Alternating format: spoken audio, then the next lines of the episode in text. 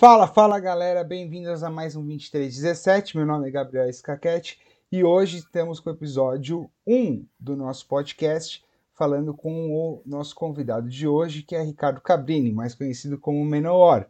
Nós vamos conversar hoje sobre teoria de Magic, mas é uma teoria bem tranquila. A gente vai falar de como montar seu deck, draft ou selado. Essa teoria serve para os dois mundos. É, obrigado, Ricardo, mas eu não vou te chamar assim. Vou te chamar de Menor, é, tá? Ninguém me chama de Ricardo, nem, nem minha mãe me chama de Ricardo. É, bom. Fala aí, Você galera, apresenta, por favor. Eu sou o Menor, para quem não me conhece, Ricardo Cabrini é meu nome.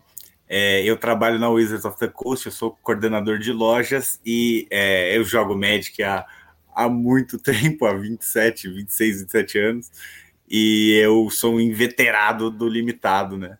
Uh, então eu sempre adorei esse formato e eu, eu gosto muito de falar sobre e, e de, e, e, de ajudar pessoas assim a começar nesse, nesse, nesse mundo, né? E é uma oportunidade muito legal estar aqui para falar com vocês um pouquinho sobre.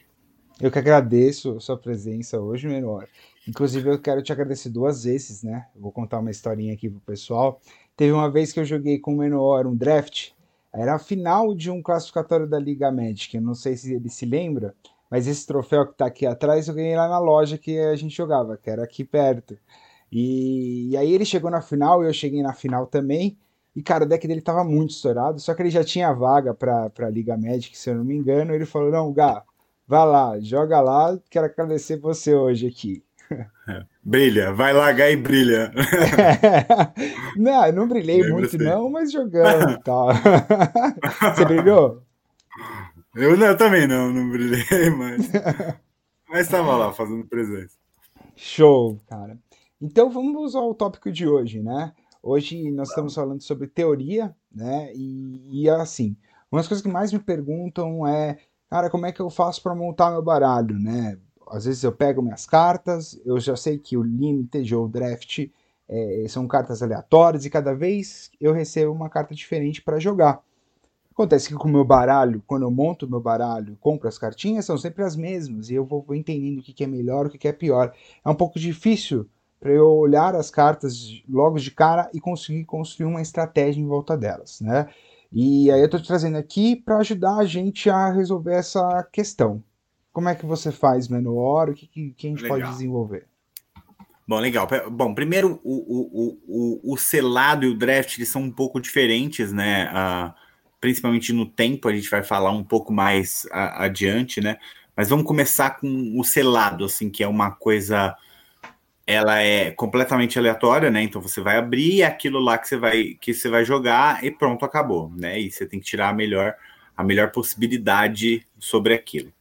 Então, uma, um dos conceitos mais básicos assim de, de, de limited e, e assim básico não só porque ele é uh, ah, para iniciante, sabe? Ele é básico porque ele é a base de tudo. Então, se você começar desse conceito, você consegue é, sempre extrair a melhor capacidade do, do, do, do, do deck e da, do pool de cartas, né? Do montante de cartas que você tem, que é a estratégia bread em inglês, né? Que é o pão é, uh, dá para dá para portuguesar ela, né? O Brad é o seguinte: o B do Brad é bomb, R de removal, E de evasion, A, A de agro e D de dudes ou Dirk, acho que é Dirg. Mas a gente pode falar como bombas, remoções, evasão, agressividade e derivados. Vai. Tá. Aí, então, peraí, desculpa, deixa eu só ver se eu entendi, né? Então hum. são cinco pontos que eu tenho que levar em consideração nesse bread, né? Que é pão em inglês. Né? Isso. B é de bombas. Bomba. O que, que é bomba? Então é o seguinte: isso você abriu abriu lá sua, sua, sua, o seu montante de cartas, seu pool, você vai procurar primeiro o B. Então é a ordem, né, do bread. O B é a bomba é o seguinte, é uma carta muito forte que pode ganhar o jogo sozinha se ela não tiver resposta. Então, assim, se, hum. o, se for uma criatura grande, o oponente não matar, um Planeswalker, o oponente não retirar da mesa, alguma coisa que sozinha ela ganha o jogo. Geralmente, essas bombas são de custo elevado, né? 6, 7 manas. É, existem algumas, algumas bombas de custo menor, mas é bem difícil. Então, geralmente é o bichão, né? O bichão voador, né? O dragão 77 voador, geralmente ele ganha o jogo sozinho. Você não precisa fazer mais nada, só atacar com ele. Se o cara não tiver resposta, ele vai perder o meu jogo uma hora ou outra, né? Entendi. E geralmente são as raras. É, posso levar em consideração que são as raras, as Isso. míticas? É, geralmente raro, mítica, algumas incomuns vão aparecer assim, um, um pouco mais difícil, né? Mas o importante é pensar que se eu usar essa carta, e é, e é porque o, o, jogo de selado, ele geralmente ele trava, né? Uh, como as cartas têm, vão ter o, o power level meio igual, né? Vai ter muito bicho 2-2, 3-3 ali na mesa, então geralmente você não pode atacar porque o cara vai bloquear melhor, e aí você vai tomar o ataque, só que o cara não pode atacar porque você vai bloquear melhor ali, matar a maior quantidade de bichos e o seu ataque é meio mortal. Então o jogo fica parado. É, geralmente, um, um, um, uma bomba, né, um bicho, sei lá, um bicho 7-7 trample que lifelink, né?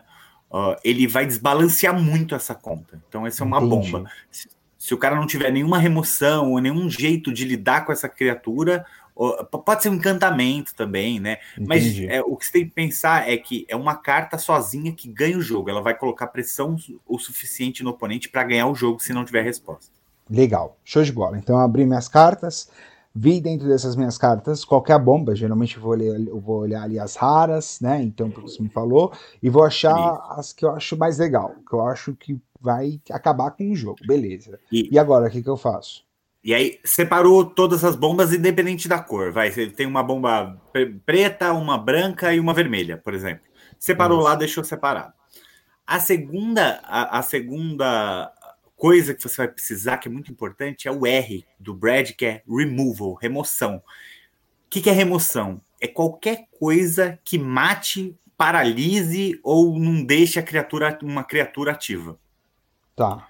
Por, por exemplo, uh, dano direto, cartas de dano direto, 4 de dano, 5 de dano, também são remoções. Porém, elas são remoções um pouco limitadas porque não, não matam um bicho 8-8. Mas, assim, aquele destrói a criatura alvo é uma das melhores remoções. E Legal. você pode também Uh, por exemplo, tem muito encantamento que vira a criatura, não desvira, ou então a criatura não pode atacar nem bloquear, né? Pacifismo. Isso também é remoção. Então, tudo que você lida com alguma criatura é uma remoção. Uh, você também, uh, isso é normal ser incomum, tá? Essas cartas é normal ser incomum. É, tem algumas raras, né? Mais poderosas, às vezes alguma mata duas criaturas ou mais, né? Quanto mais cartas de remoção você tiver, melhor. É, eu costumo eu costumo brincar que assim, uh, se você tiver duas cores que tem ao total 15 cartas de remoção, você pode usar dois bichos, o resto de remoção, que uma hora vai acabar os bichos do oponente. Né? você, você mata tudo, tudo mata tudo, uma hora vai dar certo. Só não vai dar para dar o removal no oponente, né? Você gostaria é, de remover o oponente alvo. Tá bom, então beleza. Então eu olhei, peguei minhas bombas, separei elas, Achei as minhas remoções, então separei todas as minhas Separou remoções elas. lá e falei, putz, achei mais ou menos um caminho. E agora, o que, que eu faço? Aí, o, o E do Brad é evasão, evasion, que é o seguinte: qualquer criatura que dificulte o oponente a bloquear ela, voar, menace, atropelar, tudo, tudo, uh, ameaçar, né? Ameaçar, ameaçar. atropelar, uh, uh, voar, não pode ser bloqueado. Tudo que dificulte o bloqueio dessa criatura é muito bom. Por quê? Justamente porque, como o jogo fica travado, se você tem uma criatura que voa, uma criatura que não pode ser bloqueada, você fica lá batendo. Um 2-2 voar é o suficiente para ganhar. Ah, em 10 turnos o cara tem 20 de vida, tudo bem, você vai lá sempre visitando a pessoa lá por cima com o periquito, que uma hora, uma hora ele vai ter que atacar, porque ele tá se sentindo pressionado tal, e você acaba ganhando o jogo assim colocando uma pressão que o oponente tinha que tomar decisões é, mais arriscadas, assim, e você pode uh, levar o jogo. Então, evasão é muito importante também. Uh, a, as cores que mais têm evasão, né, são azul e branco. por conta dos voadores, né? Geralmente, se você, se você olhar nas coleções assim, como padrão, o azul e o branco tem mais voadores, mas o preto também tem bastante ameaçar. Às vezes, uma criatura com atropelar também já é o suficiente. Iniciativa pra... pode ser considerado uma evasão também? Não, iniciativa ela é, é, Pode, porque dificulta o bloqueio, mas ela é uma. É, uh, no, no, limitado, principalmente no selado, ela uhum. é muito mais de defesa do que de ataque, né? Tá. Então, se você tem uma ou duas criaturas iniciativa, você para quase que cinco criaturas do cara só com duas criaturas, porque uh, meio que você se protege muito bem, né? Entendi. Entendi. Legal. Show de bola. Então, é, vamos recapitular um pouco aqui para não me perder. Então peguei, Beleza. abri tudo, achei minhas bombas, separei as cartas que são removal ou remoção, que tiram uhum. as cartas do meu oponente, e as evasões, né? As evasões elas podem ser é, tanto nas criaturas já, ou seja, a criatura tem voar, a criatura tem atropelar, a criatura tem ameaçar, né? Ou uhum. é, ou eu tenho cartas que dão essas habilidades para as minhas criaturas, certo? Pode Ou ser seja, também um encantamento. Eu tenho um encantamento que faz a criatura ganhar voar. Eu tenho um encantamento que faz a criatura ganhar ameaçar. Né? E, e aí, ok, já tá, tá legal. Tô começando a entender como é que eu Já tá na estrutura. E tá. aí, nessa hora, antes das últimas duas letras, o A e o D, você já pode olhar né? E com o tempo, com a experiência, você já vai fazer isso mais rapidamente. É, você basicamente já sabe quais são as duas melhores cores entre bombas, remoções e evasão. Então você uh, e, e, sempre prioridade, né? Bomba uh, melhor que remoção, remoção melhor que evasão. Tem uma coisa que tem que tomar muito cuidado. Às vezes você tem uma carta branca que é uma bomba absurda, sei lá, um bicho lendário que é, passa, lava, cozinha, é, faz tudo. E você não tem as outras duas características, nem evasão, nem remoção, e o branco não vai ser muito a melhor cor, assim. E aí as pessoas meio que é, se perdem um pouco na ganância de usar a melhor carta do, do, do, do booster, né? Hum. Com o tempo, isso vai ficar mais fácil de, de, de saber. Mas se você tiver a maior combinação de cartas entre bombas, remoções e evasão, entre duas cores, basicamente elas são as melhores duas cores, né? Uh, dá para fazer deck de três cores, dá para fazer deck de uma cor, dá para fazer deck de cinco cores. O recomendado é fazer deck de duas cores quase que sempre. Quase tá. que sempre você vai é, tirar o maior número de proveito disso, né? Uh, uh, e aí depois eu vou falar um pouquinho de um splash, que, que, que uma propriedade a mais ali, que é um pouquinho mais avançado, então vamos continuar nesse. Tá. Então chegamos lá. Bomba, remoção, evasão, e aí a gente para um pouquinho, respira e vê se a gente já consegue tá. é, saber quais as melhores cores. Esse negócio que você falou, é, inclusive da carta, né? Às vezes eu tenho a bomba e, cara, eu quero jogar com aquela carta. A bomba é a cara da edição, né? Às vezes você abre lá Uhum. E aí uhum. vem o, a cartinha que tá estampada no booster, que tá estampada no pack. Como é que eu não vou usar essa carta, cara? A vontade é tremenda. Assim, chega a mão, chega a tremer ali. Não, vou usar essa carta uhum. pra ganhar toda hora, né? É... é... então é uma coisa que a gente tem que lidar, né? A gente tem que lidar, mas assim, e, e, e tudo é válido, né? Se quiser jogar muito com essa carta, que fazer, extrair o, mais, o máximo dessa carta, né? Eu tô, eu tô, eu tô falando assim do conceito para ser o mais abrangente, o mais padrão possível, para que toda vez que você abra um, um, um, um deck selado, você tenha um norte, assim, bom, então eu vou nesse norte. Aí eu mesmo, eu, eu falo para jogar de duas cores, mas eu mesmo, quando consigo colocar cinco cores, é sempre cinco cores e vai. Né?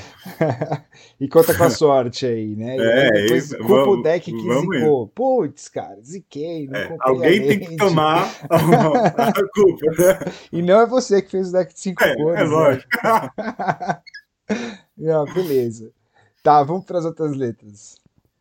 Vamos. Então a gente já foi de bomba, remoção, evasão. Agora a gente vai de agressividade. Agressividade agro, né? é um, é um conceito um pouco dúbio, né? Você vai falar de agressividade, pô, então quero bater, eu vou bater no oponente e tal. As criaturas são muito importantes no, no, no, num limitado e num selado. De 23 a 17 terrenos, né? Ó, a gente vai usar mais ou menos ali de 13 a 15 criaturas, né? Ó, mais ou menos essa é a conta básica, assim, também, mais ou menos. E aí, por quê? Porque você precisa ter presença em jogo, e geralmente as criaturas vão, vão fazer isso, para justamente para você bloquear e atacar, colocar pressão. E se você tem pouca criatura no seu deck, você fica meio sem fazer nada, sabe? Eu só removendo tal. O cara faz um bicho lá que tem Hexproof, por exemplo, tem resistência à magia, pronto, acabou o jogo. Você vai apanhar do bicho 3-3 até, até comprar uma criatura. Então é muito importante ter mais ou menos esse, esse, entre esse número, de 13 a 15, de 12 a 14. Assim. Uh, então, tenha bastante criaturas e uma coisa, outra coisa importante do agro, que é um conceito de curva de mana. Uh, Para quem não conhece curva de mana, é a quantidade de mana, né, que tá lá, custo convertido, e ele tem que ser mais ou menos uma, uma, uma crescente e depois abaixa. Como Pera assim? Aí, não entendi. Vai lá, explica. É, como assim? Cartas de custo 1 geralmente tem um poder menor no jogo, porque ela é custo 1, né? Então, geralmente a gente pula essa etapa do custo 1, porque não tem tantas cartas de impacto grande no jogo. Por exemplo, uma criatura, uma mana 1, não tem muito impacto no jogo. A não ser que ela tenha uma habilidade. Uma mana 1 vira, gera uma mana verde, né? Elfos de War. Aí ela já começa a ser mais interessante, porque ela vai substituir um terreno ali também, né? E quando precisar bloquear ou atacar, ele tá lá pra, pra guerra, né? Mas a, a, curva começa a partir do 2 no, no Limited, a não ser que seu deck seja muito agressivo, mas isso é um conceito um pouco mais para frente, assim.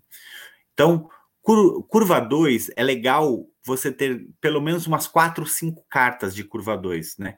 umas de quatro a seis cartas ali entre criaturas e remoções, né? Tem bastante remoção, bastante coisa, duas manas dá três de dano e tal. Mas é importante ter umas quatro criaturas, duas mana, dois, dois. Nem que ele só conte história, não faça nada. Duas mana, dois, dois já tá honesto, né? Aí tem outras criaturas, um 3 flying, um 3 quando entra em jogo ganha 3 de vida, né? Mas é importante ter criaturas duas mana para você não tomar a pressão e você conseguir jogar com mais tranquilidade. Tá. É, e aí, no custo 3, você pode ter mais ou menos igual, né? Você pode ter ou igual ou inferior a 3. Então você subiu do, do custo 1 para o custo 2, e aí o custo 3 pode ser mais ou menos igual, né? É, é entre criaturas e remoções também, e aí custo 4 menor, custo 5 menor, custo 6 ou mais, e aí você pode contar 6 ou mais, né? Você fala assim, ah, não, mas eu só tô usando três cartas custo 6, duas custo 7 e uma custo 8. Eu tô descendo a, a coisa, né? Mas aí o problema é que você começar com duas delas de quatro cartas, né? Uh, na sua mão, aí você vai ficar fazendo terreno lá e apanhando do elfo de Lenoir que o cara fez Porque do turno Você só vai fazer então, carta no turno 6 e você vai ficar olhando para elas até você ter seis para fazer. É, é importante ter, ter mais ou menos umas três, no máximo quatro cartas, custo seis ou mais. Tá, então é. vamos recapitular. Então, basicamente, quando eu olhar para o meu deck, eu vou colocar ele numa forma de uma escadinha, do menor Isso. para o maior. E geralmente o 1 vai ter pouca coisa, a não ser que o 1 seja relevante, né? Um Elfo de uhum. Lanoir, por exemplo, é uma carta muito boa, né? Apesar de ela ser um custo 1, que é uma mana 1, ela é uma criatura que gera uma mana, acaba te acelerando, ela é uma carta muito boa. Então, estamos dizendo que o custo 1 geralmente é só se tiver alguma coisa mais especial nela. Isso. E aí a curva 2 é realmente muito importante no, no limitado e aí da curva 2 para frente eu tento fazer uma escada, na qual eu vou colocando mais 2, depois um pouquinho menos de 3, um pouquinho menos de 4, um pouquinho menos de 5, até chegar no 6 ou mais, que eu devo ter no máximo umas 3 cartas. E é, isso é muito importante, tem uma dúvida muito recorrente que aparece, que é assim, uh, Almenor, eu, eu, eu montei isso aqui, eu não sei que carta eu tiro, tem 42, né? Geralmente, por mais que seja uma carta muito boa, curva 4, se ela tá parelha com a curva 3, então você provavelmente tem que tirar uma criatura, uma, uma curva 4, né?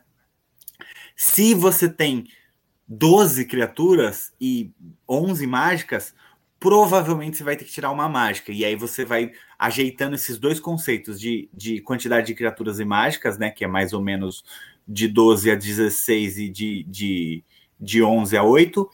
É, e ó, a curva de mana mais ou menos nessa escadinha. Esses dois tá. conceitos vai fazer você tirar cartas que, que sejam. Não que sejam piores, mas que sejam melhores escolhas para o seu deck, né? Você sempre ter essa consistência de estar tá sempre jogando. É importante, turno 2, 3, 4, você estar tá jogando as melhores cartas possíveis. Legal, muito legal. Então, acho que é um conceito um pouco que a gente fica assustado, parece complexo, né? Falando, a gente tem que explicar bem, uhum. bem devagar, é, até para a gente entender e até assim olhar as cartas, às vezes a gente acaba se perdendo. Mas na prática, na execução, é muito é muito vai da prática. Você vai recorrentemente fazendo isso, isso ao longo o, do tempo. O segundo deck melhor que o primeiro, o terceiro melhor que o segundo, e aí você vai começar a enxergar as coisas mais rápidos. É, se você jogar a mesma coleção, uh, você já vai saber de cabeça qual carta que é, não sei o que, já vai separar as melhores, né? E assim, parece muito complexo e muito difícil, mas às vezes ele é até mais fácil que um deck construído por causa das possibilidades que o seu oponente não sabe que você tem, né? Então o jogo é completamente diferente, né? Você não precisa jogar em volta das cartas, você joga e imagina mais ou menos, ó, talvez ele tenha uma remoção, você não sabe qual, mas talvez uma remoção ele deva ter, né? Uh, e é muito gostoso, né? Porque você está sempre renovando o deck, e aí você troca de cor, e aí você jogou contra um deck e o cara o, o cara ganhou de você muito rápido, você fala, nossa, que da hora essa combinação de cor, na próxima você tenta fazer de novo, né? E, e hoje com, com Magic Arena é muito fácil você ficar ficar ali trocando de coisa, né? E sempre tá, tá, tá jogando né, no ciclo. É muito, muito legal mesmo. É, vale muito a pena investir né, na, na, nesse, nesse conhecimento que parece complexo, mas é mais fácil do que parece. Parece complexo até você ir lá e fazer, né? A hora que você começa Isso. a fazer, você começa a perceber que é, era mais fácil, não era aquela complicação toda, né? E a gente está aqui uhum. também para ajudar você que quer se aventurar na arena, quer se aventurar com seus amigos a jogar mais limited draft ou selado, né? Que, é, como eu disse no episódio anterior, eu considero a melhor forma de jogar Magic. É a Sim, mais divertida. Eu gosto, inclusive, de montar muito mais o deck, às vezes. Eu gosto de ir lá e ficar montando o deck e tá bom. Né? Eu fazia Sim. muito isso quando eu trabalhava em loja eu eu estava dando pré-release, né, fazendo o evento, apitando, e aí eu gostava de ficar olhando nas mesas assim para ver o que a galera tava fazendo e ajudava uma galera, ajudava a outra, tava num momento muito divertido do dia. É, você lembra de algum caso específico assim que você falou, cara, olha isso daqui, que que forte é esse baralho? É, é, assim, muito específico não. Eu lembro de várias pessoas que assim é, começaram de um jeito, né? Num, num pré-release você pode ficar trocando as cartas o tempo todo. Começaram de um jeito e aí não viram outras duas cores e aí trocou e a pessoa começou a ganhar e começou a curtir mais o evento. Tem vários casos desse, né? Mas só voltando, eu não falei do D, né? Do Brad. Não falei do então D. Então vamos falar do D. Peraí, que a gente tá é, vamos falar do D, D já. Que é basicamente o que é para que serve o D, né? Vamos o lá. D é de desespero. Não, brincadeira. D, D é derivados. derivados pode ser uma boa, uma boa coisa. Que é o quê? É basicamente, às vezes, não, não, você não tem 23 cartas excelentes para jogar, né? Então, o D, ele vai corrigir a, a, tanto essa curva de mana que a gente falou, quanto as criaturas, né? Quanto, quanto a quantidade de criaturas e remoções.